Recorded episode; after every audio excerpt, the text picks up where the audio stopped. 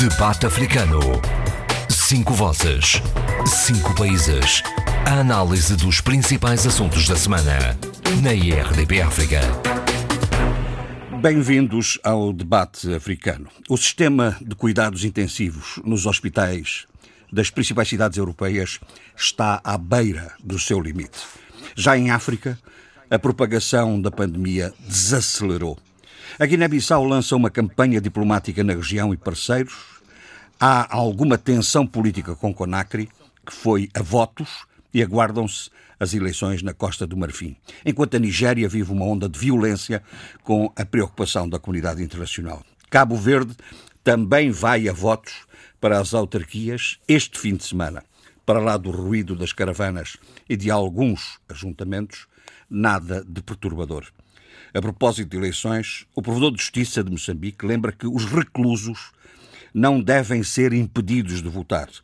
Um direito intrínseco à cidadania que não perdem nem suspendem.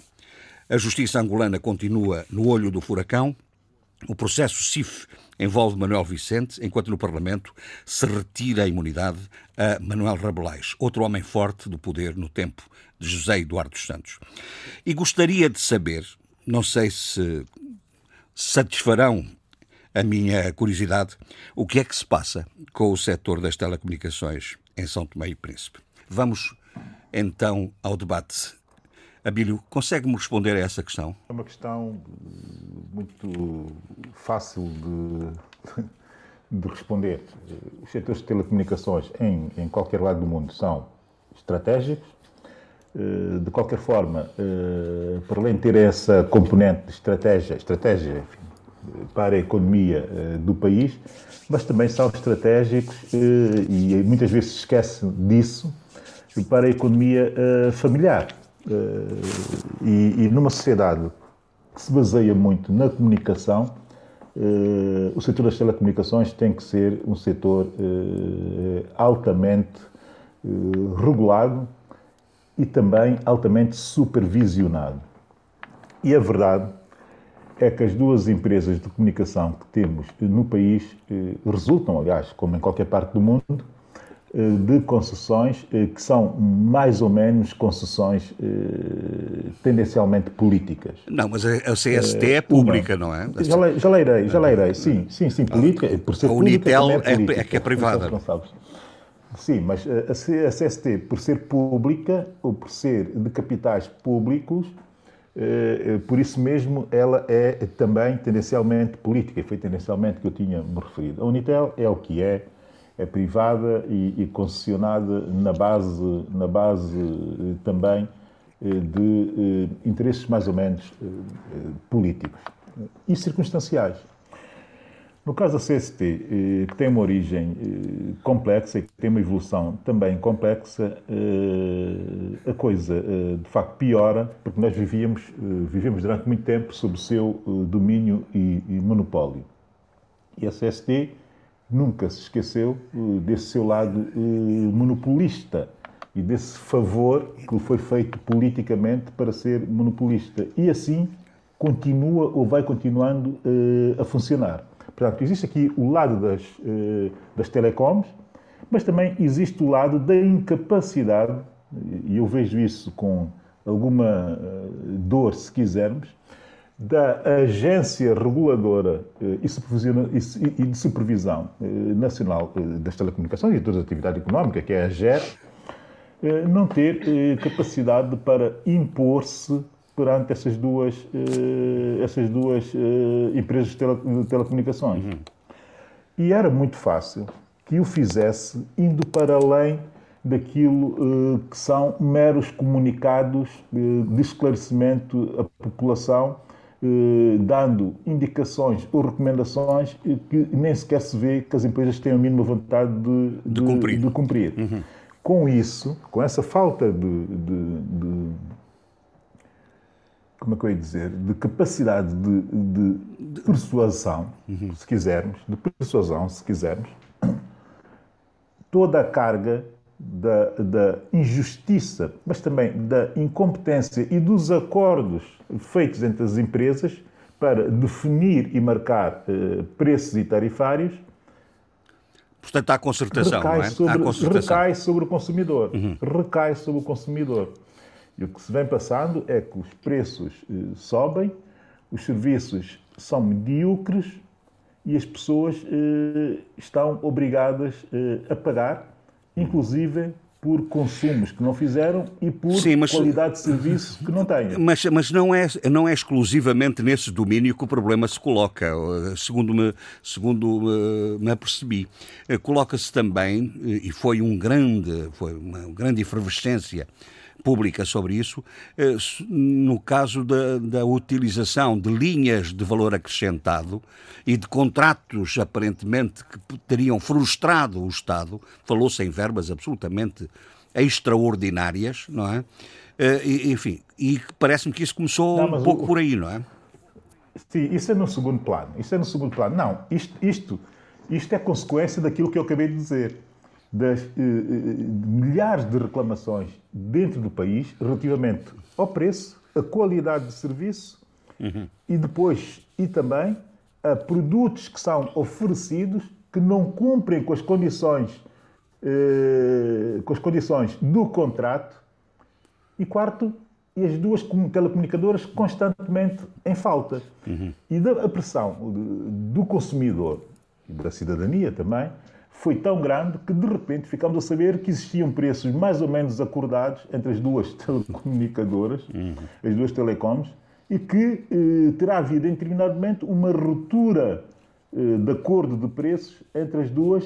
Daí, daí se vir para a praça a pública, não é? Essa espécie, exato, daí tentar vir essa espécie Aliás, há um, há um velho ditado extraordinário. É, é, há um velho ditado extraordinário que é zangam-se as comadres sabem se as vão. Se descobrem-se as verdades. Né? Pois, e é, isso, e é isso que se ficou uh, lamentavelmente a saber. E, e, é essa postura negativa, ou essa reação negativa relativamente às telecoms, que fez com que, uh, sobretudo, um, o doutor Hamilton Vaz, aliás, que eu tenho de deixar aqui uma palavra hum, de agradecimento por muito, não, não especificamente por isso, mas eh, por muita da sua participação eh, no programa da Rádio Somos Todos Primos, enfim, na resenha da semana, das três ou quatro participações que teve, foram muito um, esclarecedoras para mim relativamente a um certo submundo do país que quem está à distância não consegue captar. E foi ele que fez a denúncia junto da Assembleia Nacional, o Dr. Hamilton Vaz, junto da Assembleia Nacional, no sentido da comissão, exatamente vocacionada para os assuntos económicos, esclarecer toda a situação, primeiro, dos preços e das relações da CST com o consumidor e tentar também perceber, em segundo plano, em consequência disto, como é possível que uma, segundo ele e segundo os dados que ele aportou, e que, entretanto, a CST já veio, de certa forma, tentar, uh, tentar esclarecer em sentido contrário, que é o facto de ter vendido ou ter intermediado a concessão dessas linhas internacionais uh, e que dessas linhas internacionais concessionárias resultavam devido As linhas, quer dizer, o número, o número, não é? O número, o, número. O, o, o, diga, o, indicativo. O, número, o indicativo, o indicativo. Concessionárias a linhas telefónicas oh, oh, internacionais que as usam da forma como têm que usar e como para isso é que pagam, não é? é e suponho que no contrato não haja nenhuma referência aos limites eh, de utilização e para os fins da, da, utilização, e sabemos em que é que isso é utilizado, e a verdade é que eh, o Dr. Almir Vaz eh, denuncia que a companhia está a ganhar muito dinheiro com isso, ou a companhia, ou quem intermediou o negócio em São Tomé e Príncipe, que existe Sim, também senhor. empresas nacionais que apareceram como intermediárias do negócio, e que isto não reverte para o bem de São Tomé, estará a reverter para o não. bem ou da CST, a CST nega, ou das, empresas nacionais ou empresa nacional que intermediou esse uh, negócio e que faria muito bem uh, a utilização desses, desses recursos para baixar, ou, ou, pelo menos ter a capacidade de, de, dar uh, preço acessível ao consumidor por parte dos serviços da CST. Porquê? Pronto. Porque durante esse período da, da, da Covid, em que as pessoas tiveram necessidade de recorrer muito mais à utilização dos seus telefones, dos seus telemóveis, Aconteceu que, de repente, se percebeu, ou se, na angústia da solidão e da angústia da distância, foi-se percebendo muito mais eh, daquelas reclamações que vinham de trás relativamente aos serviços da CST e da Unitel, que de facto as duas, que as duas companhias vivem muito à base, à base de produtos eh, de entregas, ou seja, de livre ao consumidor, de forma até quase que fraudulenta Sim, por alguma das denúncias que eu estive Bom, a ver nas redes sociais. É? Está esclarecido, eu não sei até que ponto, mas isso deixaremos para mais tarde, até que ponto é que não haverá também aí reações, reações a um processo... Deixa eu dizer o seguinte, Há um processo seguinte, de, de, de, eh, um processo até de, de, alterações da composição social da CST. Mas dizia Sim, que. É, é bem, isso, isso, é uma coisa muito falada, mas deixa-me dizer só o seguinte: a proposta do indicativo internacional e da ação do, eh, do Dr. Hamilton. Uh, mas, mas, temos que ser rápidos, porque isto de facto não é um tema vou que, vou, seja. Vou ser, vou ser rápido, porque é só um detalhe. Aqui, uma vez mais, a intervenção da AGER da agência de da agência reguladora, sim. Não foi, não foi suficientemente esclarecedora. Porque fica-se com a sensação de que ninguém quer dizer quem são os intermediários são tomenses que estão a ganhar com essa, com essa concessão. Sim, muito bem. E era bom que se fizesse aqui um exercício definitivo de transparência e que se pusesse as cartas na mesa não, para saber exatamente hum. quem são as pessoas por trás das empresas que estão a beneficiar com esses milhões que o, o Dr. Hamilton Vaz diz que as beneficia. Sim, não beneficia é o país. Sim, senhor. Uh, vamos, uh, Eduardo, vamos, vamos ver o que é que se passa na Guiné. Uh, na Guiné-Bissau.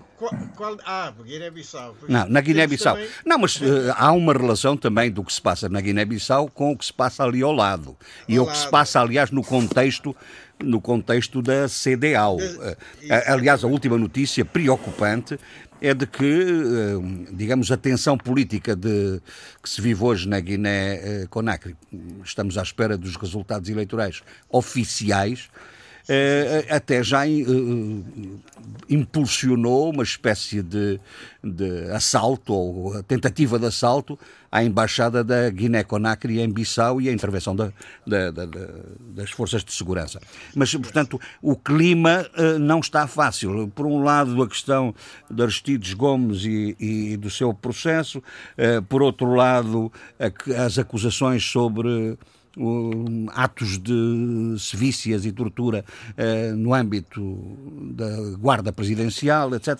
Não, há muita matéria uh, polémica. Uma das coisas é verdade, é que podemos afirmar, é que a Guiné-Bissau está numa grande movimentação diplomática para colher apoio político na região, não?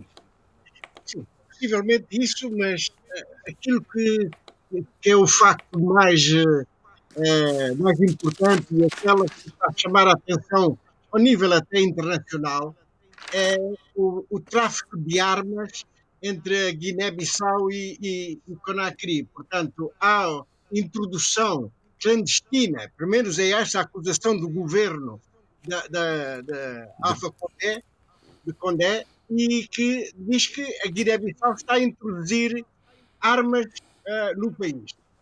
E isso, e, e, que iria ser uh, proposto ou iria ser solicitado um inquérito internacional sobre essa matéria. A confirmar-se, a confirmar-se seria extremamente grave e preocupante, uh, já que as relações entre os dois países foram sempre pautadas pelas melhores. Eh, nunca houve o mínimo de problema entre os dois países a Guiné-Bissau está eternamente grato à Guiné-Conakry por ter sido a base que permitiu a conquista da, da independência e, por conseguinte, as relações entre, entre os cidadãos dos dois países e entre os políticos dos dois países no passado foram sempre exemplares. exemplares. Olha, eu pessoalmente, que não sou político, uh, visitei ao abrigo de várias delegações, visitei pelo menos quatro vezes a Guiné-Conakry, uh, tendo sido recebido ainda desde o tempo do Século Touré, portanto, do, do pai da independência da Guiné-Conakry. E, portanto, as relações foram sempre ótimas. E não, e não, e não, e não vejo razão para que não continuassem. Claro. Aliás, ainda agora, ainda agora Zé Maria Neves, no âmbito da, da, da missão de observação nas eleições de, de Conacri, eh, sinalizou isso mesmo, visitando as, as, antigas instalações do PIGC. Do PIGC, eh, na Cartinha e, e, e as, as referências ao Amilcar Cabral, não é? Exatamente, exatamente. Nós tínhamos, tivemos sempre boas relações. Agora, há que dizer uma coisa que, que me custa dizer, mas não podemos, não, não podemos continuar a, a, ignorar como se nada fosse. Há um problema étnico que, que, que, a mim me choca. Eu julgava que as questões étnicas era mais um discurso assim muito enfim, para, para, para, para desculpas e, outra, e, e, e, que não, não, não tivessem, digamos, este peso que está neste momento a ter uh, na Guiné-Bissau. O problema é que as autoridades da Guiné-Bissau, particularmente o Sr. Presidente da República da Guiné-Bissau, apoia claramente uh, o opositor da Alpha Condé, é? que é o Selou Dalen Diallo, e, portanto, que é da etnia Fula não é? Tal e qual como, o, por coincidência, do Maru Sissoko Embaló. Mas essas coisas, ao, ao nível da mais alta política, devia ser posta de lado. Portanto, as questões étnicas. As questões de Estado, que... não é? As questões de Estado têm outra dimensão tem outra dimensão e, portanto, não devia vir à baila esse, esse tipo de, de, de, questões.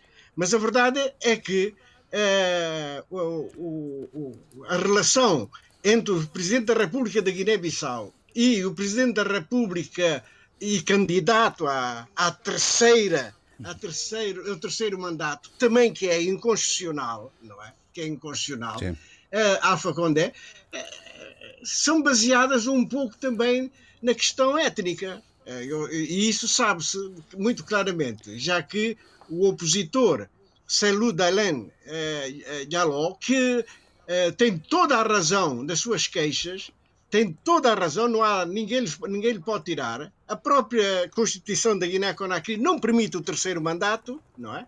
E, e mesmo assim, Alfa Condé apresenta-se, apresenta-se às eleições e neste momento aguardamos a, eh, os resultados e no entanto a polícia, vai, a polícia e, e as forças armadas vão cumprindo as suas obrigações né, mandatados pelo, pelo Presidente da República em exercício. Mas não é muito vulgar, oh, Eduardo, o, o, o, que não é muito vulgar eh, que sem haver um estado de quase de declaração de guerra ou de, de conflito declarado entre duas, duas, dois Estados dois vizinhos, eh, que, que se atinja este nível de imputação pessoal gravíssima, eh, que é, por exemplo, a introdução de armas clandestinas não, e, na... e, invocar que, uh, um golpe de Estado, que se está a decorrer um golpe de Estado. Quer dizer, uh, isso do ponto de vista das relações bilaterais é muito delicado, não é? não é diplomático, não é, pelo menos não, não é, não, não, não, não é. Na história diplomática é, são raros, à, à exceção das situações de, de, de, conflito declarado, não é? Declarado. Mas a verdade é, é esta, quer dizer, é, é, há uma, uma, uma, clara e inequívoca tensão pela primeira vez, e, e devo dizer que, que não só a minha vivência na Guiné me permite dizer isso. Nós tivemos sempre as melhores relações com a Guiné-Conakry. A Guiné-Bissau ficou eternamente, está eternamente grato pelo apoio que recebeu ao longo de 11 anos uh, por parte das autoridades da, da Guiné-Conakry para, para levar a cabo a luta uh, na Guiné-Bissau. E, portanto, as nossas relações eram de irmandade pura, de irmandade uhum. pura. É? E, portanto, agora as coisas estão a, a, a, a transformar-se, a, a, ser o contrário do que foi no passado, não é? Uma tensão enorme neste momento com, com o nosso país vizinho do Sul, uh, com, uma, uh, com um pedido de inquérito internacional uh, a pedido do governo da, da Guiné-Conakry, da Alfa Condé, para enfim, eh, se confirmar a introdução de armas no país, armas essas que iriam ajudar precisamente o seu oponente uh, nas eleições, que é o, o, o, o Selou da Alain Diallo. A, a Guiné-Bissau tem um bocado esse fado, oh, oh, oh, Eduardo. Já, já no passado, a Guiné-Bissau foi acusada, de, neste caso pelo Senegal, de patrocinar os, os, separatistas de, de Casamance, não é? Exato, mas uh, são realidades um pouco diferentes. Uh, uh, o Casamance e, Guiné, e a Guiné-Bissau, historicamente, têm uma convivência de histórica muito, muito longa, já muito longa. Não nos esqueçamos que a sul do rio Casamance pertenceu, em termos no tempo da, da colónia, pertencia também, já pertenceu a Portugal. E, portanto, as relações uh, entre o atual, atual Guiné e a, ba a Baixa Casamance uh, uh, é muito profunda, é muito, muito grande, até linguisticamente falando. O crioulo é falado em Zinguichore e na, e na, e na zona de Casamance com quase como na Guiné-Bissau. Uhum. Uh, existe o mesmo, a mesma etnia que está do lado da, da, Guiné-Bissau e do, do lado da, da, do Senegal, portanto, são o mesmo, é a mesma população, é, é a população Flupe, que se chama Flupe na Guiné-Bissau, e Jolas na, na Guiné, na Guiné na, na, no Senegal. E falam a mesma língua. E não há fronteiras. Não há fronteira. Ninguém impõe, digamos, a livre circulação desta população do norte da Guiné entre os dois territórios. Portanto, uh, uh, as relações são, são perfeitas, aí não há, não há qualquer problema. Sim, senhor. Tivemos, tivemos algum. Sim, desculpe. Nós tivemos algum problema durante, durante a, a, a fase ativa da, digamos, insurgência eh, no, na, em Casa Mansa uh, com os guerrilheiros a utilizarem o território da Guiné-Bissau quando fugiam das tropas dos, senegalesas, mas tudo isso hoje está ultrapassado. Portanto, uhum, claro. uh, há, há, problemas, mas que a Guiné-Bissau está de facto uh, livre desse, de, dessa questão. Não, não, está, não, não se intrometeu nessa, nesse, nesse problema. Sim. Então, e, e, relativamente às questões estritamente da política interna, o que é que o Eduardo Olha, releva? Por uma, não, deixe-me começar por uma coisa que me chocou, que me chocou, porque desde o tempo da colónia, desde o tempo da colónia, que os portugueses tiveram cuidado de uh, penalizar a morte de, dos, dos, dos abutres, dos chamados jagudis, porque eles têm um papel muito grande na limpeza uh, da cidade e, e, e, e, das povoações, porque comem aquelas miudezas de, depois de, dos abates do gado, de, uh, uh, enfim, dos animais, uh, eles fazem uma limpeza total e, e impedindo que haja de facto o mau cheiro, a presença de, de, de, de matéria putrefata uhum. na cidade e nos arredores. Portanto, o, o jagudi, que é o, é o abutre como é o, os abutres são conhecidos na Guiné-Bissau, uhum. uh, tem um papel extraordinário, aquilo que eu chamo de limpeza natural. Eles fazem, fazem-no uh, porque, porque são necrófagos, não é? E, portanto, se, tem uma grande utilidade. E por, uh, em legislação, se foram à legislação colonial, encontrarão aí a proibição do abate, de, de morte do, do, do, dos abutres, do, do jagudi. Pois bem, Agora temos conhecimento de que 2 mil abutres, cerca de 2 mil abutres, foram envenenados na Guiné-Bissau. Uhum. Isto é, é, é, uma situação extremamente grave. É grave. É grave porque vai afetar a limpeza natural que se fazia através destes mesmos abutres. Uhum. Portanto, enfim, é, é, é será só uma mera, mera ignorância ou terá outros fundamentos para, para a liquidação desses, dessas aves? Dizem que sim, que uh, uh, algumas partes do abutre são utilizados para a feitiçaria. Veja bem a que, a que ponto nós chegamos, não é? Uhum. A que ponto nós chegamos. Portanto, se, se, é, se é essa a razão do envenenamento de 2000 abutres, é, é, é de lamentar. Em vez de evoluirmos, estamos a a, a, retro, a, retroceder. retroceder. É, oh, Eduardo, esse, esse, de facto, essa questão dos abutres junta-se a uma outra Que é dos abates das árvores. É, isto para abater, estamos cá. O, o, que é o abate, de, o abate da, da, das árvores, o que aliás tem provocado reações muito intensas, não é? Não, eu li, por exemplo, uma declaração da Nelvina Barreto sobre, sobre essa matéria. Eu vi também e, do, do, do, Miguel de Barros. E do Miguel Barros. Enfim, sim, sim. O que, o, o que é que se passa com isto? Quer dizer, estava proibido, agora abre-se a possibilidade. Isto não, poderá criar danos muito importantes na floresta guineense, não? Não, em primeiro, em primeiro eu gostaria de começar eh, sobre essa matéria a dizer o seguinte: a Guiné-Bissau não é um país florestal. Nós temos a prevalência da savana. Portanto, a cobertura uh, arbórea do, do, do país deve ser levada em, em, consideração e deve ser a sua gestão deve merecer muito cuidado por parte das autoridades, nomeadamente da Direção-Geral das Florestas. É? Uhum. A legislação que nós temos, parte dela herdada do tempo colonial, uh, é, é, muito claro nessa matéria. O abate de qualquer árvore na Guiné-Bissau tem, tem, tem que ter uma autorização da Direção-Geral das Florestas.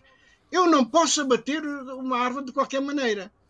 Uh, a, uh, o, o, a floresta guineense, uh, na área florestal que existe, somos mais savana do que floresta. As florestas, as manchas florestais da Guiné mais importantes encontram-se no sul, nomeadamente em Cantanhês.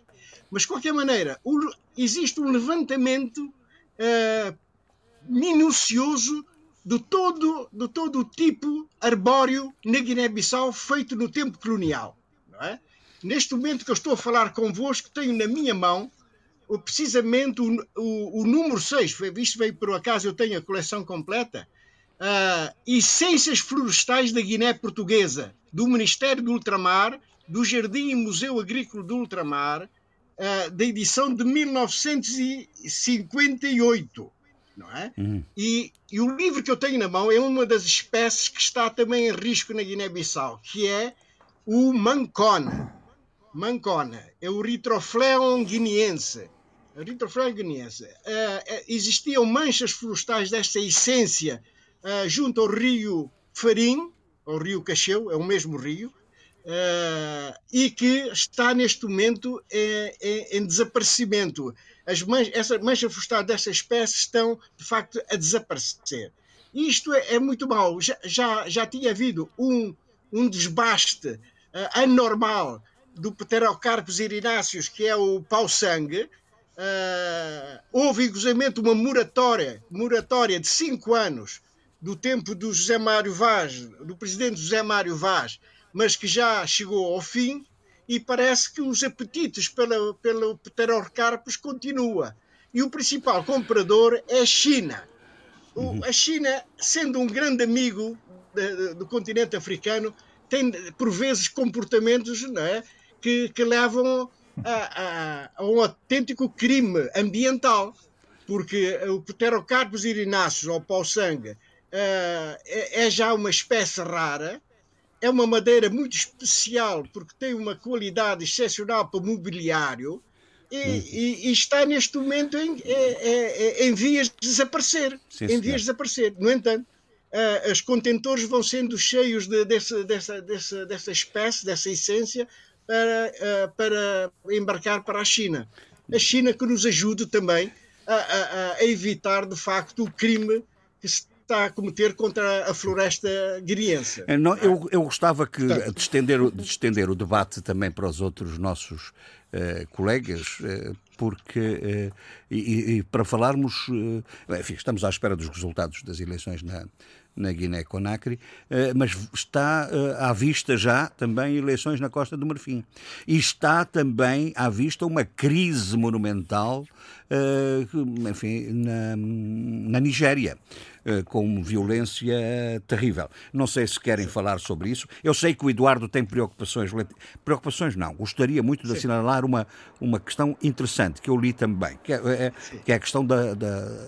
Ao mesmo tempo que temos este problema da da pandemia, a mortalidade infantil na Guiné tem, tem, tem, tem baixado. Não, isto é uma, é uma notícia, uma notícia extraordinária, né? extraordinária. Já, portanto, são os inquéritos que são feitos de 5 em 5 anos e isso permite, em termos estatísticos, verificar de facto os principais indicadores sociais na Guiné-Bissau. Uhum. E de facto o Mix 2020 uh, eh, revelou uh, a diminuição significativa da mortalidade infantil, isto é, mortalidade entre as crianças dos 0 aos 5 anos. Uhum. Isto é extraordinário.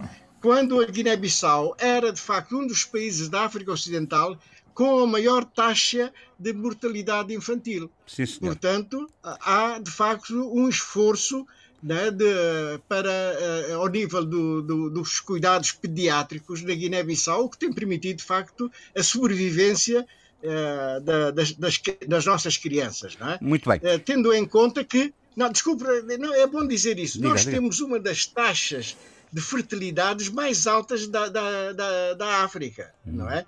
Eh, na Guiné-Bissau, temos uma taxa de fertilidade total de 5 filhos por mulher, a média, a média, 5 filhos. Né? Quando a gente Uau. pensa que, que, aqui na Europa é 1, qualquer coisa, imaginem o tamanho. Isto vai ter um efeito Uau. e um impacto ao nível demográfico extraordinário, não é? Sim, senhor. E sobre as eleições e sobre a situação política na, na região da CDA, o que é que me dizem? Não sei se alguém é. quer pronunciar sobre isso. E podemos aqui avaliar. O Zé Luís não... que é da CDO, não é? O Zé Luís que é da CDO. Eu quero dizer alguma coisa, não é? Me falar. Zé, Lu... Zé Luís, de desafiado CDO, diretamente. É? Explique-se. Explique-se. A, a, perspectiva da, das eleições na Costa do Marfim, não é? E, e, e, o que está a acontecer, nomeadamente na Nigéria, não é? Uh, sim. Uh, uh, Primeiramente, não, a Guiné-Conakry. A ah. Guiné-Conakry surge um problema porque, como aconteceu também na Guiné-Bissau e acontece a miúde em várias eleições africanas, que não são uh, transmitidas rapidamente, não são anunciadas rapidamente, como acontece, por exemplo, em Cabo Verde, pela televisão, em direto quase, consoante os apuramentos nas mesas de votos são feitas. Portanto, demora algum tempo até ao, ao anúncio dos resultados provisórios, que estão sempre sujeitos a contencioso, por isso são provisórios e não definitivos, como se disse na Guiné-Bissau, a quando das últimas eleições. Uh, o que acontece é que parece que alguns candidatos conseguem uh, resultados diretamente os seus delegados nas mesas de voto e proclamam-se claro. uh, vitoriosos uh, antes do anúncio dos resultados provisórios pela comissão, pelas comissões nacionais de eleições. Foi o que aconteceu na Guiné-Conakry agora. O, o, o candidato da oposição proclamou-se vitorioso, alegando que tem os dados dados uh, fornecidos uh, pelo, pelo, pelos delegados, pelos seus delegados nas mesas de voto. E isso foi imediatamente uh, condenado uh, pela União Africana, pela, pela, sociedade, pelos observadores da sociedade civil e pela CDAO. Eu relembro neste contexto que a delegação da CDAO é dirigida por José Maria Naves, que está, portanto, em Conakry, deve estar com muito trabalho, porque a entidade legítima para proclamar os resultados eh, provisórios é a Comissão Nacional de Eleições. É óbvio que muitas dessas comissões, por vezes, não têm credibilidade. E as instituições encarregadas de, do contencioso eh, também não têm muita credibilidade. Daí a pressa, por vezes, dos candidatos, eh, de candidatos em proclamar os resultados. Portanto, aguarda-se agora. Sim, mas isso condiciona politicamente a evolução do processo. Condiciona, condiciona é. de certa forma, porque quase que está-se perante um facto consumado e, de qualquer maneira, condiciona também, se houver fraude, condiciona a extensão da fraude. Né? Claro. Quer dizer que quem pretende uh, defraudar, defraudar a, a, vontade popular terá que ter muito mais, muito mais cuidado. Mas o que diz o candidato da oposição, o Eduardo é que sabe o nome dele muito bem, né? eu esqueço. É o. Uhum. O, Diallo, o, portanto, o tal, tal candidato Fula, uhum. e isso é muito patente na Guiné-Conakry. O presidente cessante uh, tem o apoio dos mandingas e ele tem o apoio dos Fulas, e daí também aquelas questões com a Guiné-Bissau uh, e com outros presidentes Fulas da África Ocidental, como do Níger, uh, da, da Nigéria, e embora do Senegal não seja, mas também uh, tem essas relações com a Guiné-Bissau. Dizia eu, portanto, que isso condiciona, mas ele diz que é uma tradição na, na, na, na Guiné-Conakry. Uhum. Quer dizer, que o Alfa Diallo também já fez feito, isso, já fez isso no Já fez isso no passado. É uma má tradição, diga-se. É uma má tradição, mas que também pode se justificar eh, devido à pouca credibilidade das instituições encarregues das eleições, como vimos em vários países. Eh, vimos eh, recentemente na Guiné-Bissau, vimos eh, tanto com o Supremo, que as reviravoltas e etc., como também vimos com a Comissão Nacional de Eleições, que considera os resultados provisórios como definitivos e etc. Eu, eu compreendo, compreendo uh, a posição desses candidatos, compreendo também que sejam uh, censurados pelas instituições internacionais uh, e que e isso deve ajudar, ajudar, portanto, a credibilização das instituições.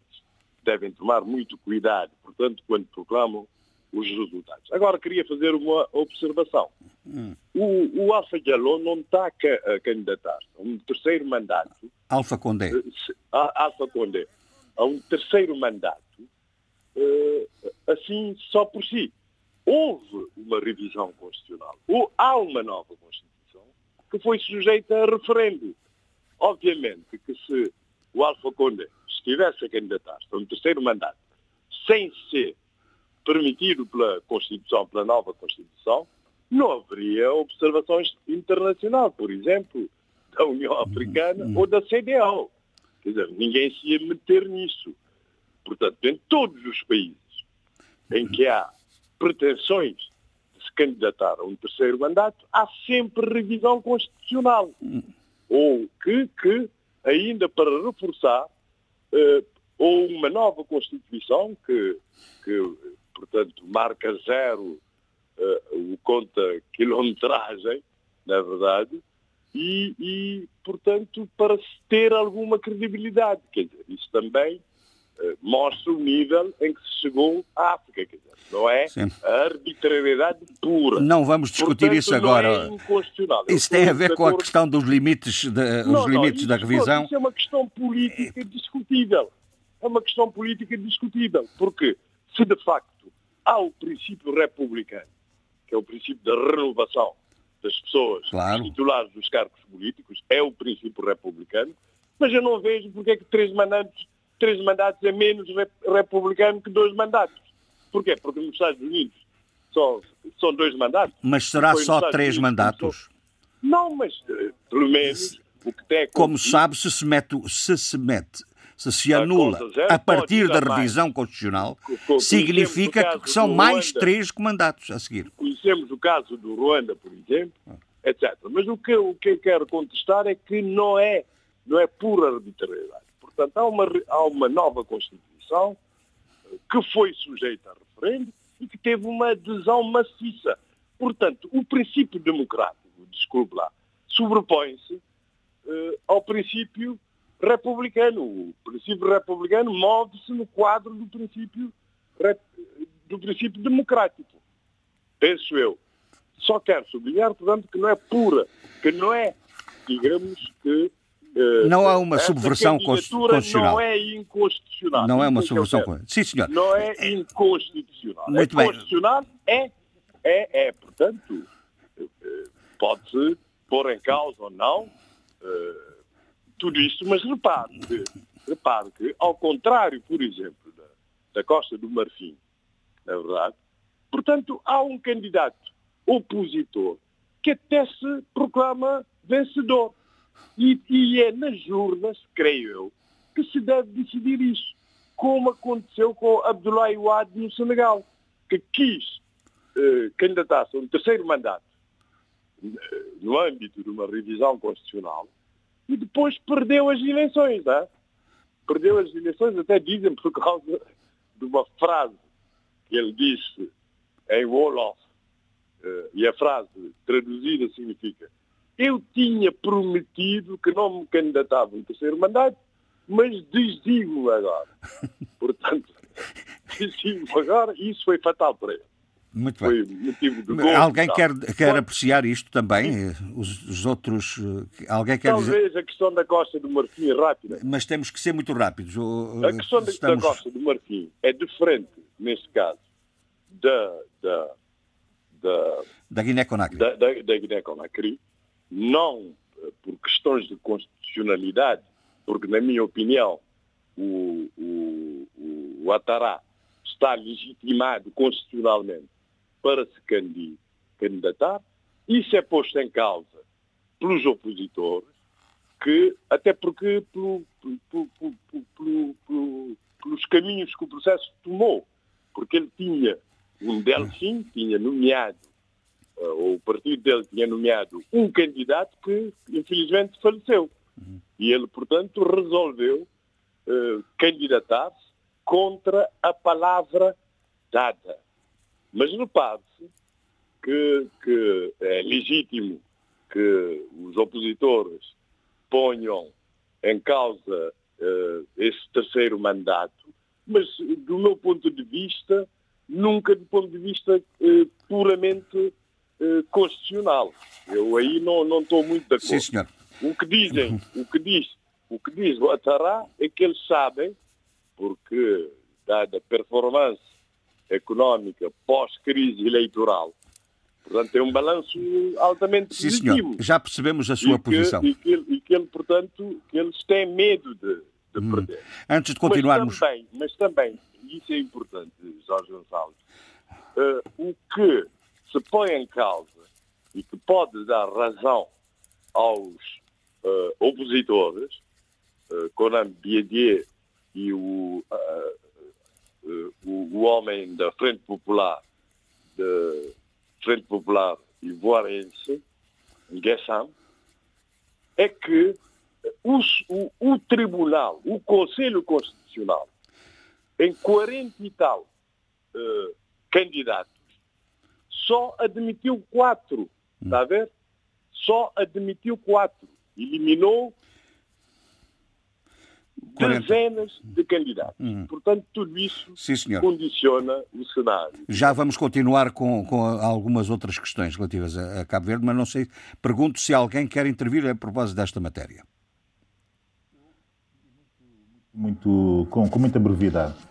Mas temos que ser mesmo breves. Uma, muito breve. Há aqui uma interligação entre a situação constitucional eh, destes dois países, da Guiné-Conakry e também da Costa eh, do Marfim. Num caso, de facto, houve uma. Houve, nos dois casos existiram eh, revisões constitucionais. Nos dois casos, a verdade é que das revisões, a questão, no caso no caso da Costa do Marfim, a questão da limitação, da limitação dos mandatos eh, não foi tocada. O que se coloca aqui é tal questão de colocar o conta quilómetros a zeros. Aliás, vimos isso em Angola com a Constituição de 2010, que foi essa revisão, essa nova Constituição que permitiu ao Presidente Eduardo Santos fazer mais dois mandatos, com as consequências que nós, políticas que nós eh, sabemos. Uh, uh, e é isso que está em causa uh, na Costa do Marfim. No caso da Guiné-Conakry, o Dr. Disse, e disse muito bem, só não disse, é que todo o processo para revisão foi feito como foi feito, com a oposição à margem, com o Tribunal Constitucional que tinha competências para supervisionar o processo preventivamente também à margem, e com o referendo que foi, diz já o regime do Alfa Condé, eh, altamente, eh, altamente eh, mobilizador e que, entretanto, a oposição não participou Sim, dessa, boicotou, dessa, boicotou dessa, nesse processo e nesse, e, nesse, e nesse processo altamente mobilizador, como diz uh, o doutor Alfa Condé. Aliás, uh, por certo, eu fui um grande defensor do Alfa Condé enquanto democrata, com cartas dadas na oposição e na resistência à ditadura do Sekou Touré mas não posso estar nada de acordo com o Sr. Alfa Condé do segundo termo, porque não é, de forma nenhuma, uh, um, o democrata, ou não é a expressão do democrata que ele, ao longo da sua história de resistente, foi uh, deixando. O que está em causa na Guiné-Conakry é exatamente isso, é todo o processo de revisão foi feito à margem de uma grande parte, de parte substancial, do quadro político da, Já o país, disse. Vamos ouvir eh, alguém mais que quer pronunciar sobre isto, não? Não, eu só, só para terminar, eu, eu gostaria de dizer o seguinte: a Guiné-Conakry Guiné está dividido em dois setores muito claros da sua população. Há os prós Alpha Condé e o pró-Selou Dailen Diallo. Portanto, e, e, isso introduziu um novo, uma, nova, uma nova componente, um novo componente na sociedade guineense. E uma, e uma, uma componente uh, de, de, divisão, uh, de, de, de, separação uh, da, da, população que, que, que, se concentra de um lado e do, e do outro e que, vai, e que vai, de facto, levar a, a uma situação extremamente perigosa. perigosa e já estamos a senti-los na rua. O Alfa Condé tem os militares uh, do seu lado. Já. E, portanto, utilizando os militares, está neste momento a sufocar a outra parte da população. E isto, isto pode acabar muito mal na, na, na Guiné-Conakry. É, muito bem. É, vamos, Há um caso, Jorge Gonçalves. Não, é pá, desculpe, vamos, vamos voltar. Eh, peço imensa desculpa. Vamos voltar ao Zé Luís, porque estamos a falar em processos eleitorais e está a decorrer, como sabem, as eleições são no domingo, as eleições. autárquicas. Portanto, temos que ter algum cuidado porque vamos para o ar também no domingo e isto significa que estamos num tempo de, de, de, digamos, de reflexão em, em, Cabo Verde. Mas podemos dizer com clareza que são eleições tranquilas, apesar de haver um ou outro pequeno incidente, não é, José Luís? Sim, eh, há pequenos e grandes incidentes. Por exemplo, eh, essa promessa do Ministro dos Negócios Estrangeiros, Comunidades e, e da Defesa de oferecer 10 mil escudos às vendedeiras do mercado alegadamente pelos prejuízos que tiveram, etc. E a Comissão Nacional de Eleições veio dizer claramente que isso viola o Código Eleitoral, que proíbe donativos em tempos de campanha e, e que podiam dar, doar esse dinheiro, mas só depois das eleições autárquicas. E há um outro caso, que é uh, a construção de uma estrada no governo uh, na Ilha de Santiago, portanto, aí na zona de São Domingos, uh, mas o governo veio justificar que são obras de emergência por causa das chuvas, né? Hum. Aí entende-se, né? Mas agora, a tal doação, felizmente, a Comissão Nacional de Eleições veio reagir claramente a proibir isso. Não é? É, é, isso que, é isso que o Zé Luís qualifica como grande perturbação, portanto. Não, quer dizer, portanto, a compra de votos. Uhum. Isso, a compra de consciências. A compra de consciências é grave. E, e há incidentes desse tipo em vários sítios. Há incidentes desse tipo, por exemplo, eh, com fotografias, imagens e tal, eh, na Ilha do Fogo, etc. Isso, embora eu ache que o eleitor tem direito a alguma contrapartida a brincar, né?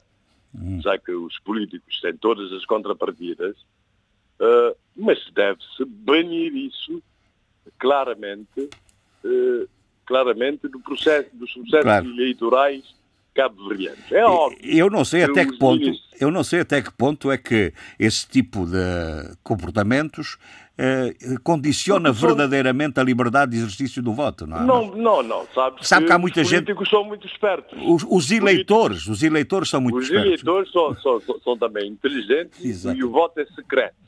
Portanto, podem receber as coisas e depois votar secretamente em quem de facto pensam que devem eh, votar. Mas você sabe que, que, que os políticos têm- utilizam vários, várias formas de condicionar o voto através da compra de consciência. Por exemplo, retendo os documentos eh, os cartões de eleitor né, para eventuais opositores, para que as pessoas não votem. Né?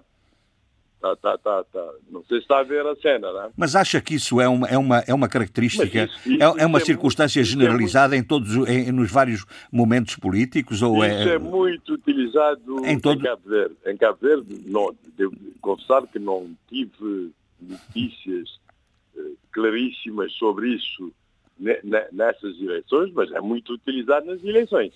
Quer dizer, o, o o potencial opositor, opositor ou que vota no partido Sim, adversário, portanto, fica com o documento, documento retido até, até depois das eleições, recebendo contrapartidas. É certo. Assim tem-se a certeza que não vota, portanto, não vota, o voto, a questão do voto Sim, secreto senhor. não conta. Zé, ó, ó, Zé Luís, conhece a aldeia eh, de Monte Eu Trigo? disse que não ia falar desse tema Não? hoje ainda. Mas é isso aí. Muito bem. Isso aí, mas Mas eu Alex acho interessante, acho interessante. Acho interessante um- um- uma aldeia que eh, cria eh, a sua própria sustentabilidade energética Sim, sim, de energias, pode, pode energias renováveis. eh, eh, Vamos falar no, no seu último programa, né? Sim, senhor. Vá, Mas vou- há, há o Alex sabe, não se esqueça. Sim, eh, em relação ao Alex Saab, eh, o, Isso é muito processo, importante. o processo regressou, em parte, uma parte, do, de- de- regressou ao Tribunal da Relação. Não é? Não, isso porquê? Porque eu nós já tínhamos falado disso. Aquela, aquele acordo do Tribunal da Relação é uma coisa incrível. Porquê? Porque é um acordo que autoriza a extradição para os Estados Unidos da América Sem ouvir o. sem ouvir as partes, Sim. eh, sem, sem, sem ter em mãos documentos importantes segundo a defesa, porque, segundo a defesa, a polícia reteve a maleta onde estava a documentação que provava que Alex Saab é, que prova que Alex Saab é enviado especial para a República do Irão, etc., e imunidade diplomática. Portanto, e mais, quer dizer, eh, num processo tão controverso, tão importante assim, eh, eh, o acordo não tinha qualquer fundamentação. As partes, portanto, a parte, o extraditado não foi ouvido. Impressionante. Eu, quando li aquilo, achei impressionante. E, obviamente, que o Supremo agiu muito bem. Portanto, remetendo, fazendo baixar o processo para, para corrigir as irregularidades todas e decidir de novo. Só não decidiu sobre a questão da prisão domiciliária, porque eh, Alex Saab pede que seja passado a, a situação de prisão eh, domiciliária porque acha que não é competente, eh, que é o, o Tribunal de Primeira Instância, o, o Tribunal de, Sim, senhor. de, de Sotavento, de Barlavento, que é, que é, portanto, o tribunal competente para isso. Eu acho muito bem, portanto, essa atitude do Supremo Tribunal de Justiça, que ainda, portanto, não decidiu sobre o recurso da extradição em si, porque as acusações que são feitas às autoridades eh, policiais e ao tribunal são muito graves. Por exemplo, aquela de o, o advogado que um dos advogados de defesa que chegou a Cabo Verde para, para, para assegurar o direito de defesa do, do extraditando, na verdade, e que foi deportado, foi recambiado às origens por duas vezes, eh, exigindo-se documentos eh, claramente com pretexto de determinados documentos não faziam sentido, né? Portanto, tudo isso acho que se devia ter muito mais cuidado. Bom, não vou me pronunciar sobre a questão da tortura que a Polícia Judiciária diz que o Alex Saab estava se automutilando, né? Para acusar a polícia. Isso, obviamente, não posso, nem eu, nem ninguém Sim. pode falar, porque não há um observador independente que tenha observado Alex Saab, né? Ou um médico independente que pudesse, que tivesse observado para dizer ele estava a automutilar-se. Uhum. Portanto, são afirmações da própria Polícia Judiciária, Sim, né? Vamos, uh, antes de... Ah, e há essa coisa importante, importante, mais um dado que é repetidamente reiterado pela, pela, pela, pela, defesa, que o tal alerta vermelho foi emitido, alerta vermelho. Sim, eh, da Interpol. Portanto, da, da Interpol. Interpol. Foi emitido após, um dia depois após da prisão sim. efetiva. Já de, tínhamos falado disso, já tínhamos falado é disso, sim senhor. São coisas são acusações muito graves. Muito bem. Antes, antes de, de, de, de irmos a São Tomé e Ah, e há outro oh, dado. Você veja lá se estabiliza. Sim, sim, não, não, esse dado é importante, porque, como sabe, o Cabo Verde não permite a extradição de pessoas quando há o perigo dessa sim. pessoa ser condenada a prisão perpétua a pena, pena ou a pena de morte, sim.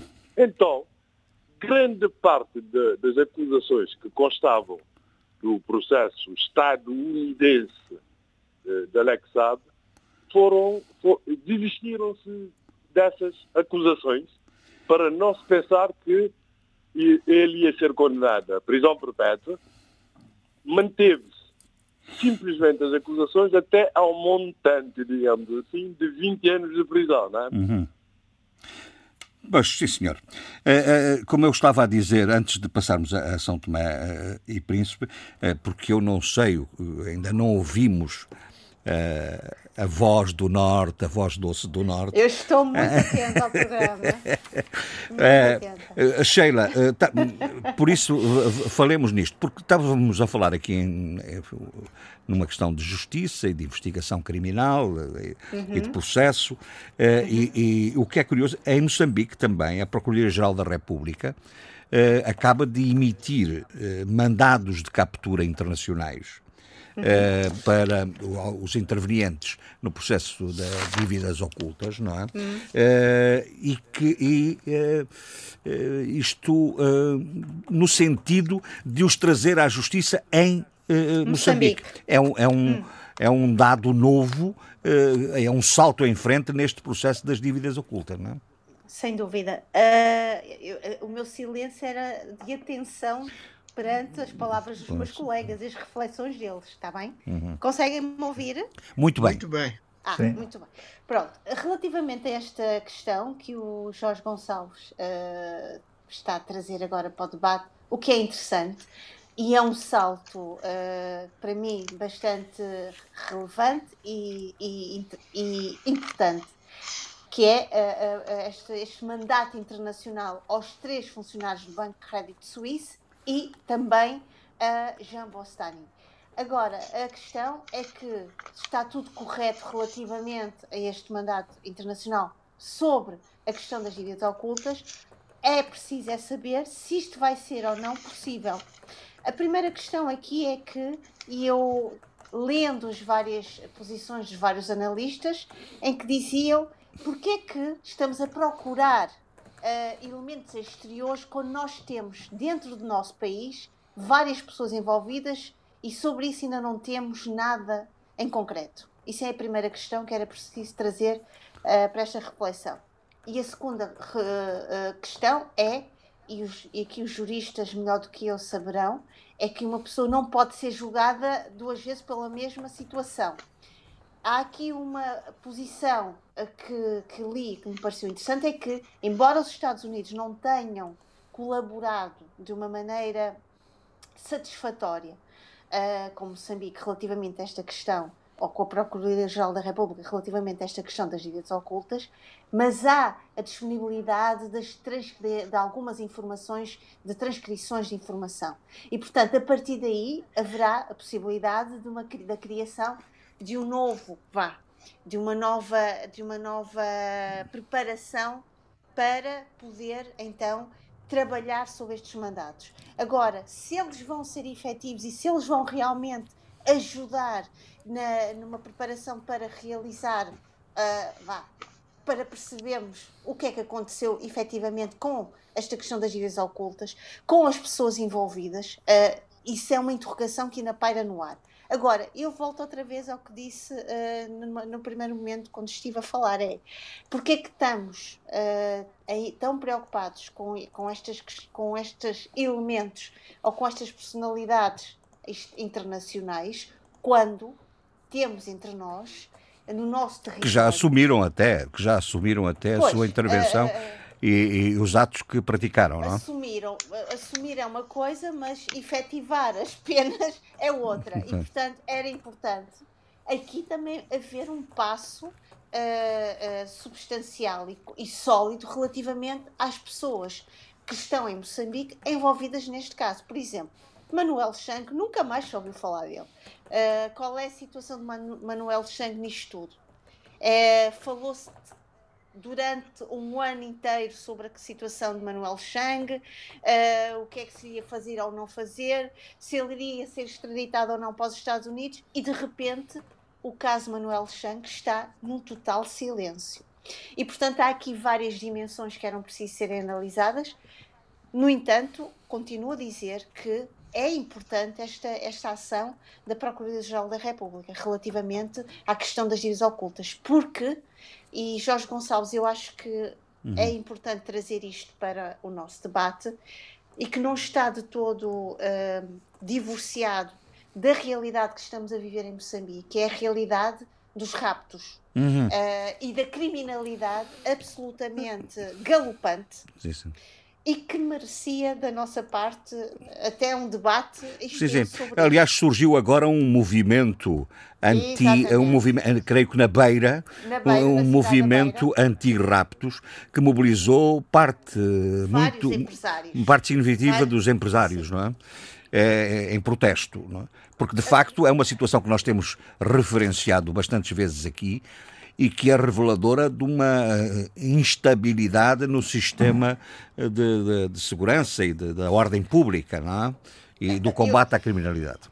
Eu acho que eu tive a oportunidade de ouvir com muita atenção uh, o programa Noite Informativa da STV do dia 21 de outubro, muito dedicado a, a esta questão, uh, que eu achei muito pertinente o debate, porque uh, os vários intervenientes falam exatamente os vários contextos, porque este, esta questão da, da, criminalidade ou esta onda, a arqueologia vá da, da criminalidade em Moçambique não é uh, agora, neste preciso momento.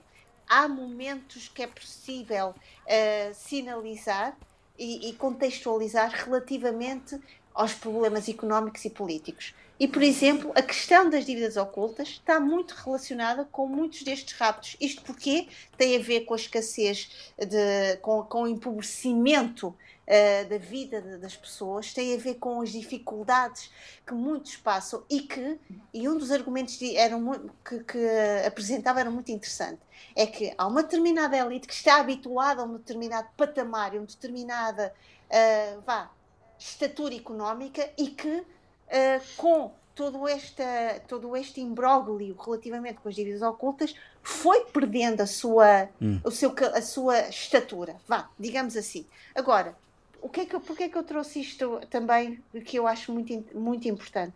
É que a questão da criminalidade em Moçambique, os sequestros, tem, não tem só a ver com as pessoas que são uh, raptadas, sequestradas, também é uma criminalidade familiar, é uma criminalidade muito colada ao tecido empresarial, por isso, na beira, houve esta decisão dos vários empresários de fazer um protesto este fim de semana, este fim, relativamente à intervenção do Estado e uma maior... A falta de intervenção do Estado.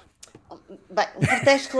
exatamente. Vá, Pela falta de intervenção do Estado, não é? Obrigado. O que eu queria dizer é que um, um protesto chamando a atenção para um maior, para um recrudescimento uma, da intervenção do Estado relativamente a isto. Porque uh, há também aqui outra questão, é que semana passada não falei sobre isto, houve mais um empresário que foi, foi morto. Não foi sequestrado, foi morto. Uh, e muitas das vezes uh, as pessoas envolvidas são, são, são vítimas em plena luz do dia. Também envolve familiares, às vezes crianças, e muitas vezes os agentes que estão infiltrados neste tipo de ação, muitas vezes são pessoas que estiveram no seu ativo na polícia que agora não estão no seu ativo, também pessoas que estão nas prisões e que têm capacidade de interagir uh, através de, de, de, das telecomunicações e, portanto, isto merece realmente um grande debate, merece uma grande atenção e merece, uhum. acima de tudo, uma pergunta: porquê é que o Estado está ainda a lidar com este problema? Sim, senhor. E eu faço-lhe faço também uma pergunta assim. Diga. É, está de acordo com o facto do provedor de justiça, que aliás é, em Moçambique há nota de que não é suficientemente valorado do ponto de vista institucional nas suas competências e nas suas intervenções públicas, mas está de acordo com este alerta do, do provedor de, de, de justiça eh, relativamente à capacidade eleitoral eh, dos, dos reclusos. É que aparentemente há quem entenda que os reclusos não devem votar. Ora, a, os, a situação de recluso não perde não perde, nem, nem suspende a sua, os seus direitos políticos, não é? é portanto, parece ter sido uma, uma, um alerta importante do provedor de justiça. Uh, Deixe-me dizer que concordo uh, e subscrevo a posição de Isaac Chand relativamente à sua, à sua denúncia. Uma pessoa que esteja presa está presa porque cometeu, uh, cometeu um ato grave, ilegal, na sua, na sua relação com a, com a sua sociedade civil. Mas não, não merece perder os seus direitos fundamentais, hum. a sua cidadania. O que, a sua cidadania está neste momento enclausurada, claro. mas não, foi, não lhe foi destituída ou não deve ser privada da sua cidadania. E até devo dizer o seguinte: enquanto uh, uh, uh, estando na prisão, eu acho que todos os prisioneiros e prisioneiras devem continuar a manter e deve-lhe ser providenciado uma lição de cidadania para que quando saírem do, deste, desta situação de, de, clausura possam a sua reintegração ou a sua reinserção seja menos penosa.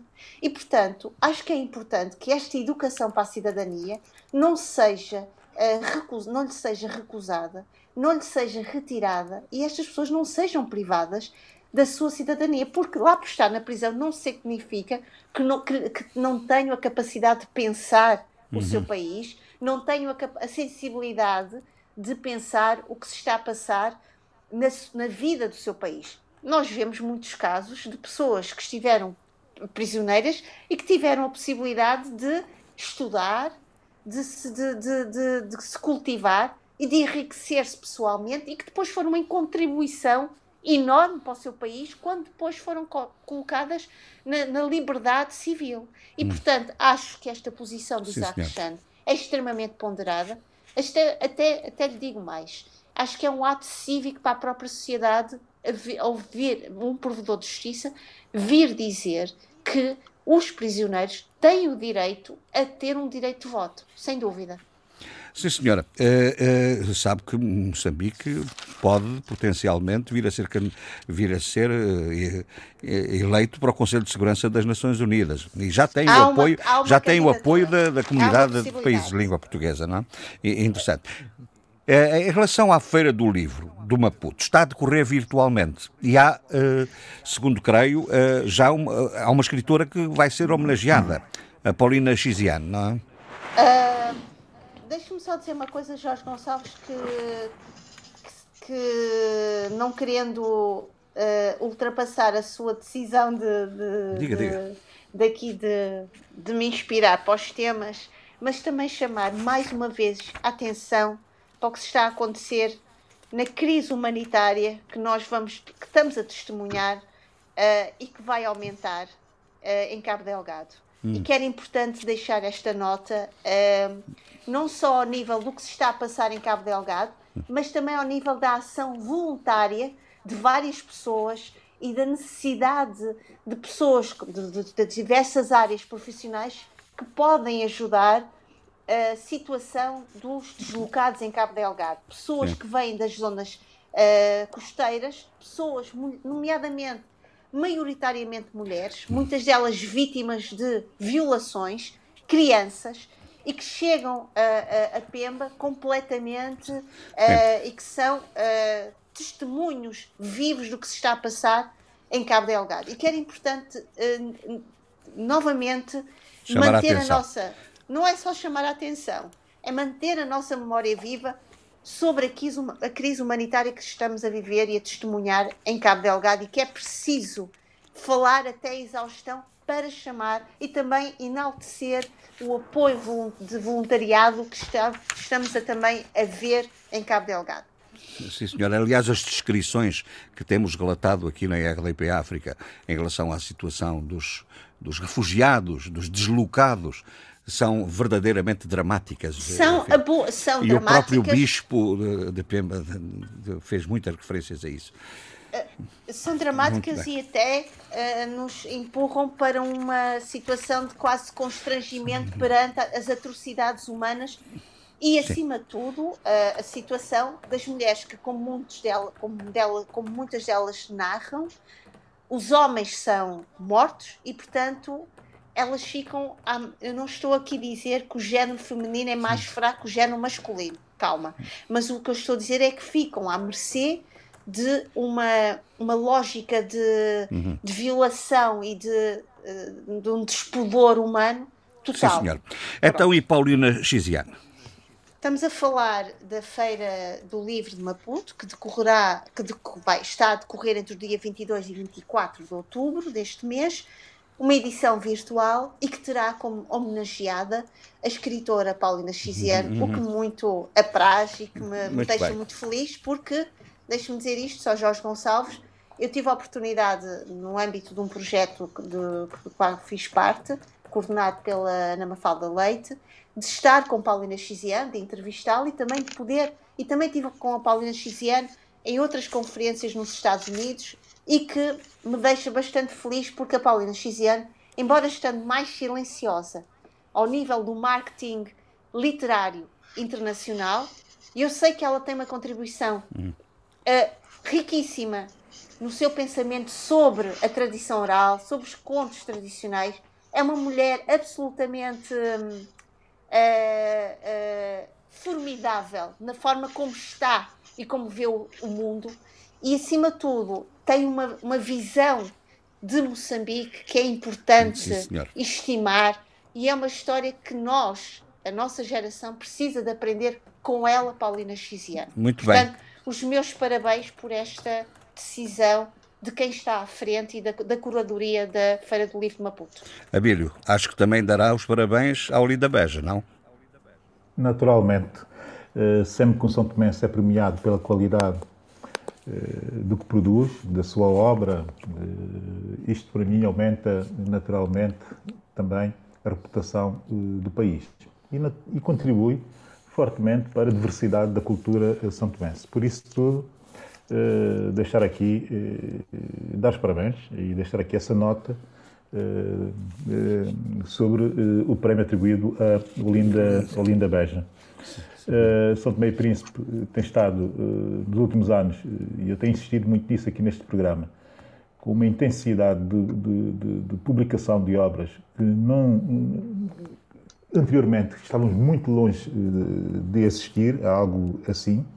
É evidente que hum, era bom que ainda houvesse mais obras a serem publicadas, mais autores a aparecerem, e que os tradicionais, os clássicos da nossa literatura contemporânea que tivessem eh, a possibilidade de ser mais intensos eh, na edição, e na produção e na edição, não é isso que se passa, mas ainda assim não podemos nos queixar dessa componente da cultura que é a edição e a publicação de livros, porque as coisas estão a ser muito melhores que aquilo que eram no passado.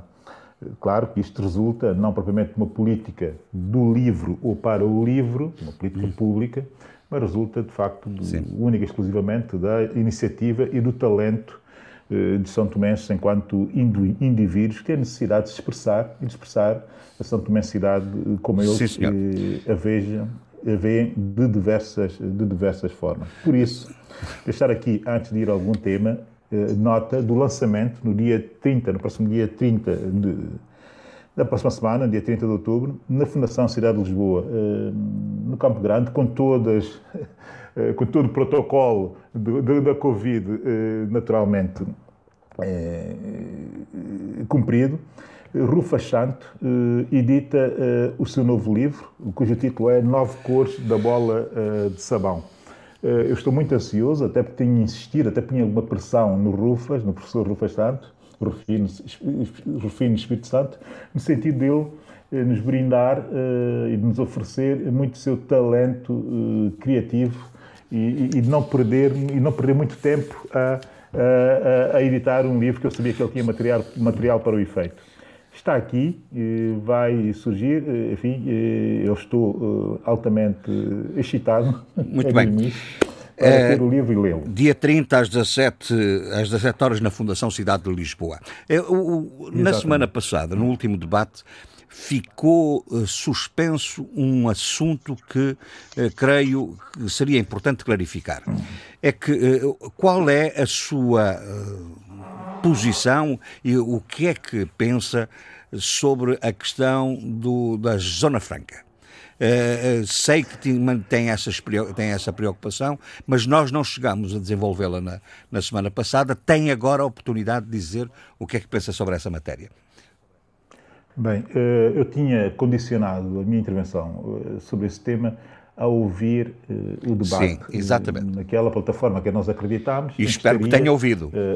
em que estaria, sim, ouvi, em que estaria o diretor diretor-geral da Agência de Promoção do Comércio e do Investimento, o Dr. Rafael Branco, entre outros intervenientes, incluindo o engenheiro Arsemiro Prazeres, que foi eh, presidente, se não me engano muito, eh, de, da autoridade eh, das zonas francas de São Tomé e Príncipe, eh, quando chegamos a ter uma zona franca, eh, ou zonas francas, muito recentemente, há 10, 12 anos, se quisermos.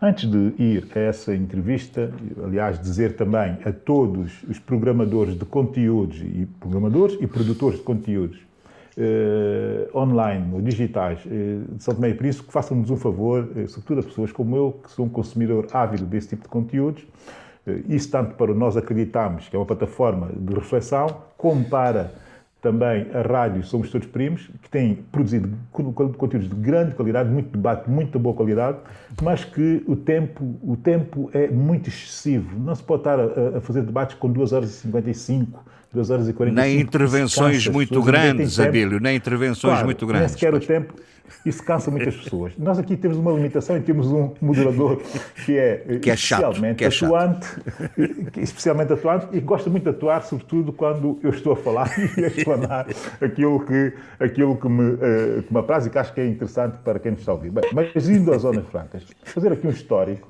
muito rapidamente, porque isto é fundamental para compreender. Uh, uh, a apresentação dessa Zona Franca exatamente agora. Essa Zona Franca, como eu disse na semana passada, antecipando, que era uma, mais, mais um projeto retro, o recalent... O, o, o, como, é que é? como é que se diz isso? Reaquecido hum. para, uh, para suprir falhas do momento. Eu vou um pouco ao histórico das Zonas Francas de São Tomé e Príncipe. Nós falhamos e falhámos rotundamente quando, em, nos inícios dos anos 90, suponho que em 92 ou 93, após a sua eleição, a eleição do, presidente Miguel Trovoada, ter-se criado um consenso a nível nacional eh, sobre a necessidade de avançarmos para zonas eh, económicas especiais, vulgo zonas eh, francas, para definirmos um modelo, para ver uma reflexão consensual na sociedade e escolheu-se a volta do presidente, mas também com representantes do, do, do, partido no poder na altura, o PCD, o Partido da Convergência Democrática, uh, para enfim, fazer um documento, produzir um relatório à volta dessa possibilidade. Isso foi em 92, se não me engano muito. E, nesta, e nessa, nessa, nessa comissão estavam uh, o Patrício Trovado, como assessor ou conselheiro do Presidente, e eu estou aqui a falar de cor, sem recorrer às minhas cábulas da altura. Estava o doutor Felinto Costa Alegre, suponho eu, como representante do governo, ou se calhar até uh, nessa, nessa condição, e estava uh, o Dr. Gabriel Costa uh, também do lado do presidente na altura, uh, se eu bem me lembro que ele devia ser também conselheiro, assessor, ou tinha um cargo na presidência na altura. Dois deles foram primeiros-ministros e um é uma personalidade influente e muito influente no país. E essa gente andou a criar um relatório para viabilizar uma zona franca em São Tomé e Príncipe. Isso em 92. Inclusive, naquele momento, eu posso estar a dizer, e estou a falar de cor, houve, uh, fiz, fez viagens para colher experiências, nomeadamente, eu acho que uma das viagens terá sido feita uh, às Ilhas Maurícias, que na altura estava em processo de lançamento e de efetivização e operacionalização da sua uh, zona franca, a Maurícios Freeport, que hoje está no top 10 das zonas francas internacionais segundo o relatório, o index que saiu há coisa de duas semanas, pelo Financial Times, pela sua revista FDI, ou seja, eh, a revista deles dedicada a investimento direto eh, estrangeiro. E é aqui que está o cerne do nosso falhanço monumental enquanto país e, sobretudo, o falhanço das nossas elites políticas. Se tivéssemos feito bem as coisas em 92, estaríamos provavelmente hoje aqui a ombrear com as Maurícias fizeram esse percurso eh, e que iniciaram esse percurso quando nós tínhamos condições para iniciar a altura. E porquê é que não se avançou? Cá, houve, e porquê é que não se avançou, Abílio? Oh, oh, Jorge Gonçalves, porque tendo-se tendo conseguido, e essa é, a minha, essa é a minha visão, muita gente tem muita, muitos são tomenses, tem muitas reflexões sobre o que será passado para o presidente Miguel Trovada, na altura, ter eh, demitido o governo do PCD eh, um governo amplamente maioritário eh, naquele momento, eu acho que uma das razões foi de facto eh, a tentativa de implementação desse projeto. Essa é a minha opinião. E aqui dou muita razão ao presidente Miguel Trovada, porque do lado do PCD havia uma espécie de ortodoxia contra a economia do mercado, que admitiam essa economia de mercado naturalmente, porque entanto era gente que vinha eh, digamos que do maoísmo, do trotskismo e, do PCTB-MRPP e desse tipo de, de, de, situações, sem fazer a reconversão rápida, como se fez, em, os seus, como fizeram os seus colegas em Cabo Verde, e que eh, tinham alguns pruridos, digamos que ideológicos, sobre essa, sobre essa via para São Tomé e Príncipe. Mas mais do que os pruridos ideológicos, tinham também outra coisa, que é uma coisa que enferma profundamente a nossa sociedade, que é a desconfiança relativamente à abordagem eh, do Presidente e a esse projeto por parte do Presidente, entendendo que aquilo só favorecia, só favorecia aquilo que é um projeto e que eh, tinha consonância com uma visão eh, do país que só favoreceria pessoalmente o Presidente e gente que lhe era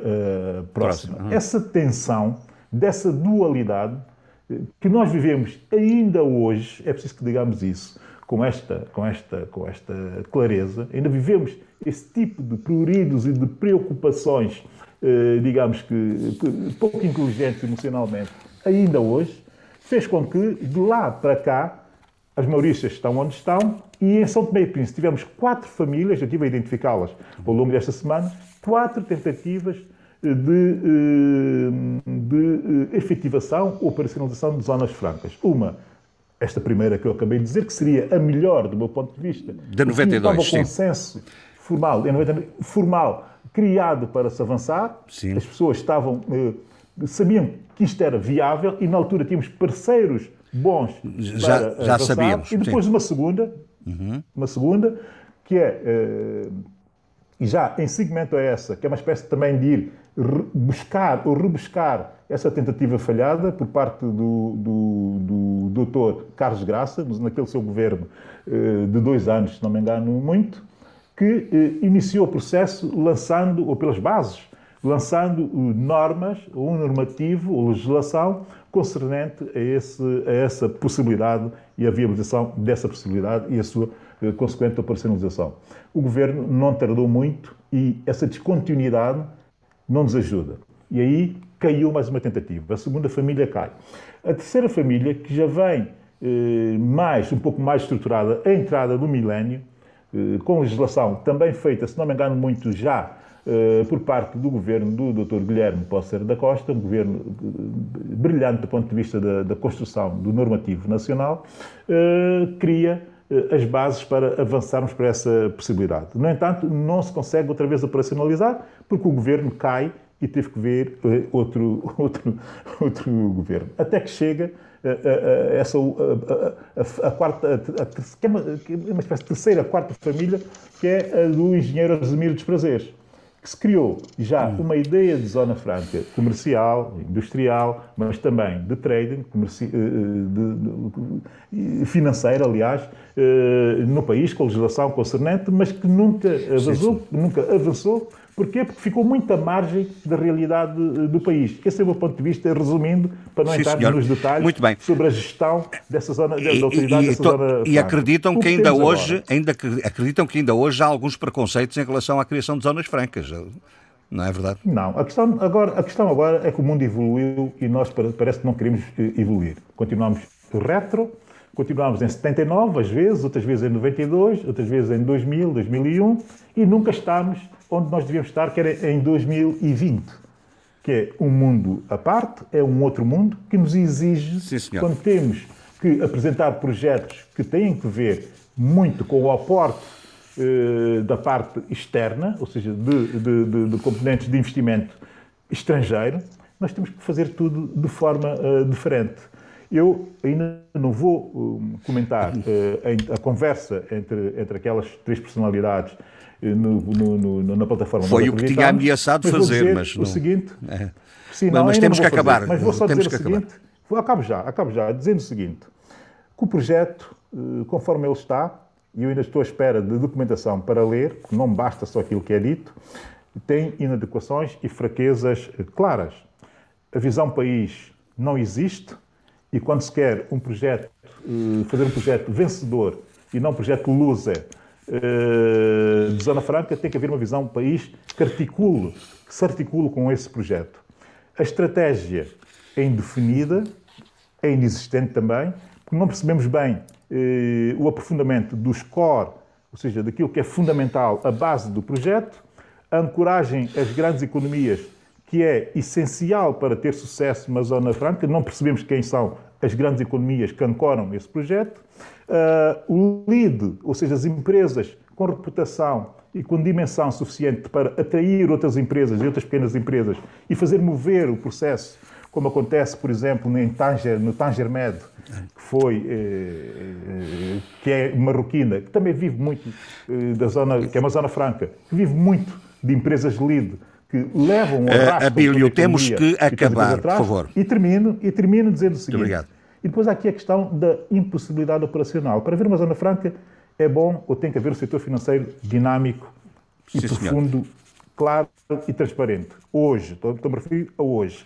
Assim vemos com esse documento esmagador que é o FinCEN, que uh, a administração americana colocou online para se ver como é, que estão, como é estão as finanças internacionais e as transações internacionais. E depois dizer que falta-nos aqui também alguma reputação do lado da fiscalidade. Pois, mas não vamos falar sobre isso hoje. Peço imensa desculpa. CDE, não vamos, não vamos falar sobre isso, Abílio. Não vale a pena insistir. Desculpe, não vamos falar sobre isso.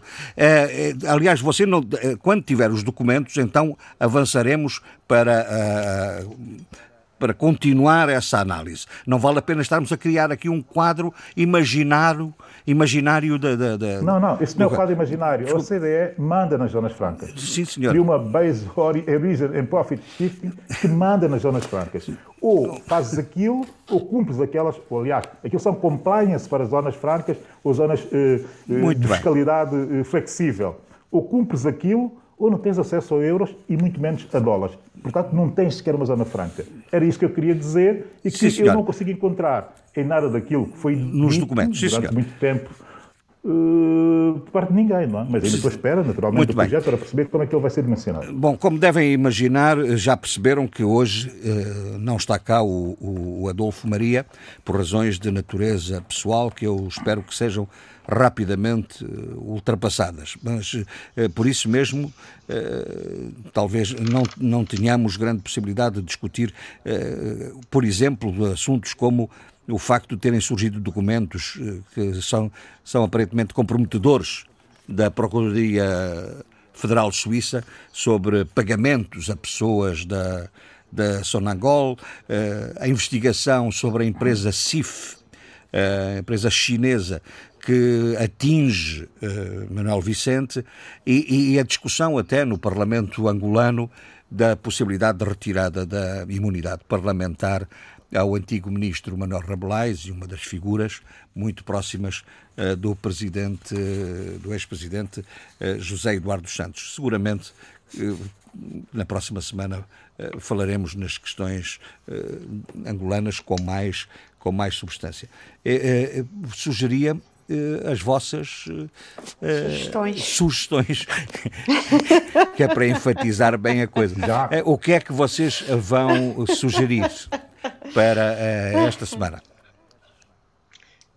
Abílio, queres começar? sugerir tu, Eduardo? Não, o Abílio é o último porque ele deixa sempre ah, aquela fase, do, da, a fase da música. Vai, é, termina sempre a dar música. Não, olha, eu, uh, como estamos, uh, uma parte da minha intervenção foi relativa à questão da conservação da natureza, nomeadamente das florestas lá da Guiné-Bissau. Uh, há um livro muito, muito interessante que, tem o seguinte título: Mami Wata Mami Wata uh, significa a deusa, a deusa das águas, a mãe das águas. Uh, é uma figura uh, que, que, que, nos contos infantis existe muito na África Ocidental. O, o, livro é A Mãe das Águas, de Pierre Campredon, e a edição é de Acte du Sud, Sud, da França. Uhum. É um livro eh, muito interessante porque uh, está relacionado com a questão da conservação uh, da natureza na Guiné-Bissau. Pierre Campredon é uma das pessoas que melhor conhece essa realidade do nosso país, na Guiné-Bissau. Falar em conservação fez-me lembrar que, enfim, é um pouco até a despropósito, que uma das coisas que não se tem conservado são os empregos em África. A pandemia Sim. já já 17 milhões. 17 milhões de, de, de desempregados desempre... só no setor turístico. É. Só no setor turístico. E isso é uma catástrofe para o continente africano. Felizmente, e isso é que, é que vale a pena uh, realçar. Uh, o exemplo veio até de Cabo Verde, uh, que é a questão da remessa dos imigrantes. Apesar da crise, as remessas não têm caído na mesma proporção da crise. Portanto, mantêm-se uhum. elevadas as, essas, essas remessas. Isso mostra, de facto, o sentimento de, de fam solidariedade, de, de solidariedade familiar que, que, tem permitido, enfim, minimizar o, o, grande impacto que a Covid tem tido no, no continente africano. Sim, senhor. Zé Luís, tem alguma sugestão para não tenho uma sugestão, mas queria parabenizar o José Maria Neves, não por causa de ser o chefe da missão da CDAO de hum. observação, mas por ter ganho o prémio Carreira dos hum. prémios da lusofonia. Portanto, é o prémio mais importante uhum. dos prémios da lusofonia, do Mário Máximo e companhia. Portanto, na Câmara do Eiras, é o prémio mais importante. É o prémio da carreira. carreira Sim, senhor. É, Sheila. Eh, eu queria sugerir dois livros eh, de Domingos do Rosário, Egídio Guambe e Iricínio Salema, Democracia Partidária em Moçambique, publicado pelo Electoral Institute for Sustainable Democracy in Africa um, que era um livro que eu até gostaria de ler uh, e que conta com a intervenção de vários analistas e vários investigadores e académicos e que certamente gostaria de ter a oportunidade de o ler. Finalmente, um livro que estou a ler e que é uma delícia, uh, do Walter Ugumem, Contra Mim, um livro sobre as suas memórias de família, mas que vão até Angola, trazem uh, alguns, como, se, como dizia a Mafalda Veiga, os restolhos desse passado até ao presente. Um livro muito interessante, belíssimo e uma escrita que invejável, sem dúvida. Uh, é um livro que vale a pena ler. Sim, senhor. E, Abílio, espraie-se agora um bocadinho. já posso? Já pode, já, já pode. posso um bocadinho, não é? Sim. Sou um rapaz tão obediente, efetivamente. não, não. Uh, elogiar, uh, porque ainda não tem, mas sei que já foi uh, publicado, a editora, pequena editora, pequeníssima, especialista em, em alguma produção africana, que é a, a, As Falas Africanas, que edita Venceremos, de Tomás Sankara, que é fundamentalmente discursos escolhidos de Tomás Sankara, em, em articulação com a família do mesmo. É um livro importante, eu já pedi, estou à espera que me chegue. E, e, e, quando eu tiver, eh, naturalmente trarei algumas, oferecer algumas considerações eh, a propósito, porque é sempre pertinente debater Sankara, as suas ideias e, e, o que foi dito por ele. Não é? E, portanto, é uma sugestão para futuro. Para futuro. Mas avisar que já está editado e já está publicado e já se pode adquirir, eh, e para isso é só, enfim, recorrer ou ir encontrar as falas africanas e ver que já está, aliás, a, a, a capa que eu já vi online está belíssima. Aliás, como quase todas as capas de, dessa, dessa editora. Uhum. A minha sugestão musical já posso dar ou ainda não? Não, pode, com certeza. Aliás, hoje temos um é... bocadinho de tempo para ouvir provavelmente a, a, música toda. Diga. É muito divertida, é muito divertida. Funk é mesmo bom. Porquê? Porque os Culip Noise fazem 25 anos. Culip Noise hum. é uma banda que eu vi crescer, nascer ainda com Melody eh, Tiago Santos, João Gomes, Francisco Rebelo, muita gente está ligada à grande música feita hoje em Lisboa, com os Fogo Fogo, que fazem Funaná, com o próprio Melodia, com uma carreira solo, eh, acompanham a, a, a, fadistas, desde a Marisa até quem nós quisermos, enfim. Essa gente que há 25 anos eh, editou o seu primeiro álbum, Nascer do Sol, continua viva, continua criativa, com outros projetos. E, e, eu sou, tenho a honra de ter estado ali ao lado, ali às margens, a ver a coisa aparecer, a coisa crescer. E, eh, e não podia deixar de assinalar uh, esse, esse, momento de funk uh, lusófono, esse momento de acid jazz lusófono, exatamente como eu senti, cheio de emoção naqueles dias. Uh, de 95. Oh, Abílio, eu não, não, não resisto a provocá-lo. O, o, meu caro toca algum instrumento, não? não, eu limito-me a ser um melómano. Muito bem. A ser um Já é muito. muito bem. Então vamos, um vamos ouvir, vamos ouvir o, o School Hypnoise uh, e uh, cá estaremos na próxima semana.